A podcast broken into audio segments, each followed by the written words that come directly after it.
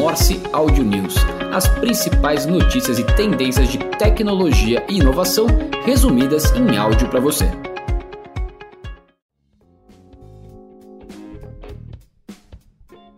Olá, eu sou João Carvalho e este é o Morse Audio News do dia 23 de outubro de 2023.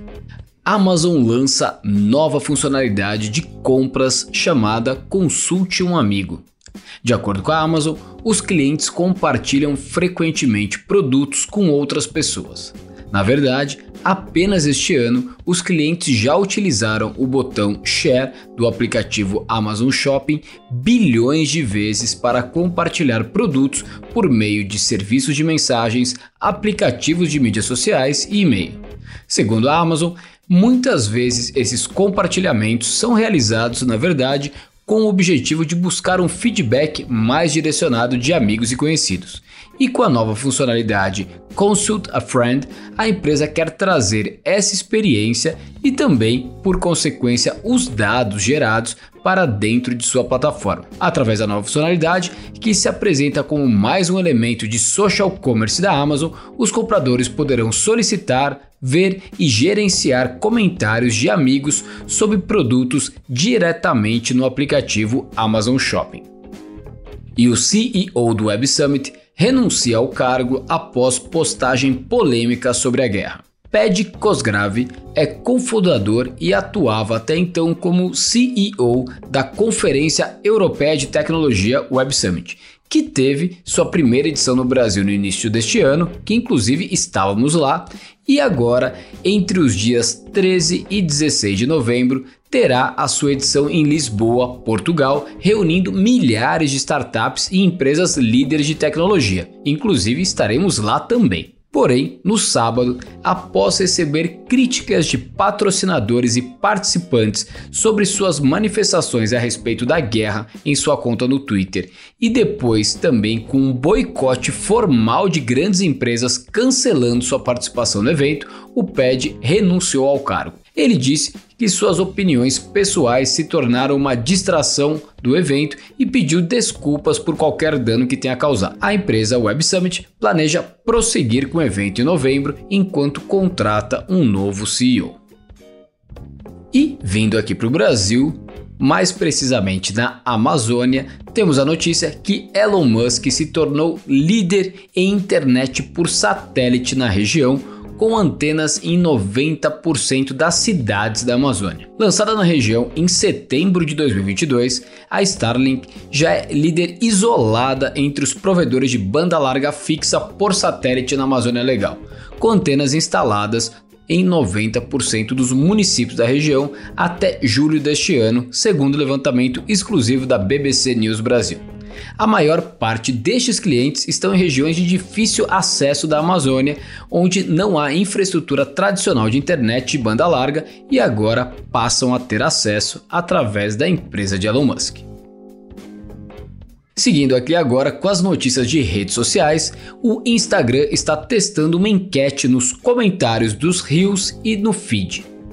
Na imagem divulgada por Adam Mosseri, que é o head do Instagram e já teve aqui uma passagem pelo Morse Ghost Interview, podemos identificar que as enquetes não serão diferentes do que já existe hoje nos stories. A grande novidade desse recurso será estar disponível nos Reels e nas publicações no feed. Um exemplo de como isso pode ser estratégico para as marcas é, por exemplo, um influencer publicar fotos utilizando diferentes roupas de uma empresa e abrir uma enquete perguntando qual roupa ficou melhor. Com isso, a marca pode ter um termômetro para ver qual teve mais aceitação na audiência da postagem. E a Twitch, empresa da Amazon, permitirá a transmissão de conteúdo em plataformas concorrentes. A empresa enfatizou que a transmissão simultânea é permitida desde que a experiência do usuário da Twitch em outras plataformas não seja comprometida. Os usuários também podem transmitir em outros sites, desde que não estejam vinculados a acordos de exclusividade. A mudança vem como uma estratégia para manter seus usuários e investidores, além de ser uma resposta a streamers relevantes que começaram a assinar acordos com concorrentes no setor, especificamente no caso o YouTube. Vale lembrar que essa foi uma estratégia utilizada por plataformas como TikTok e Kawaii, que ganharam espaço no passado por serem mais abertas que, por exemplo, o Instagram e o Facebook, nas postagens de conteúdos distribuídos em outras plataformas. Seguindo aqui, vamos para a nossa editoria do Digitaliza AI, a loja de soluções para digitalizar negócios.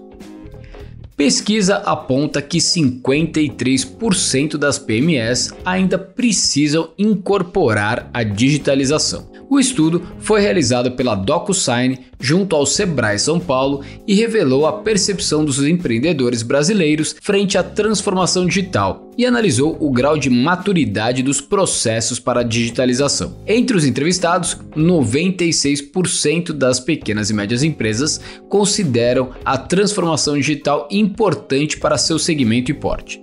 Em paralelo, apenas 10% das micro e pequenas empresas nasceram digitais ou com foco em tecnologia. E, além de pequeno este número, muitas delas, destes 10%, acabaram sendo reflexo da pandemia quando tiveram que se adaptar às pressas para atender às necessidades pontuais do momento.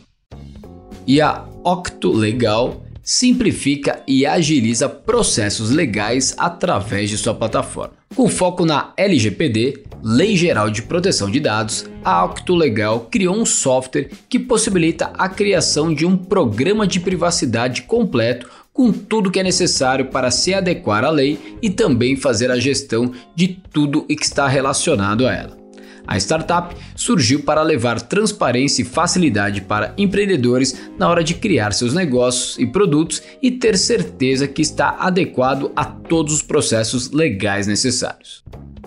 Seguindo aqui para nossa editoria de games, a empresa FaZe Clan é comprada pelo dono do Dallas Cowboys.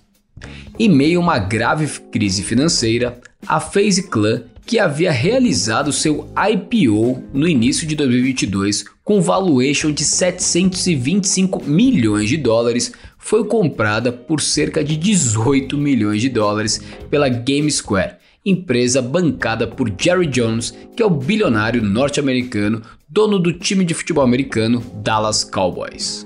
A organização de eSports vinha passando por um momento financeiro delicado e já havia realizado duas demissões em massa em 2023. Vale aqui tentar entender como que gastaram todo esse dinheiro e ainda conseguiram entrar em problemas financeiros.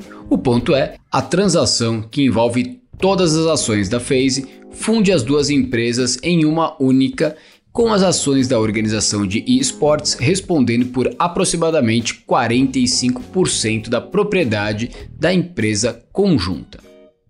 E agora, ainda falando sobre games, mas sobre a Netflix, ela inicia testes do seu serviço de jogos em nuvem nos Estados Unidos. Com a novidade, a Netflix agora permite que as pessoas utilizem os jogos em Smart TVs e dispositivos conectados à TV, como Fire TV, Chromecast, Roku e outros, utilizando seus telefones celulares como controle dos jogos.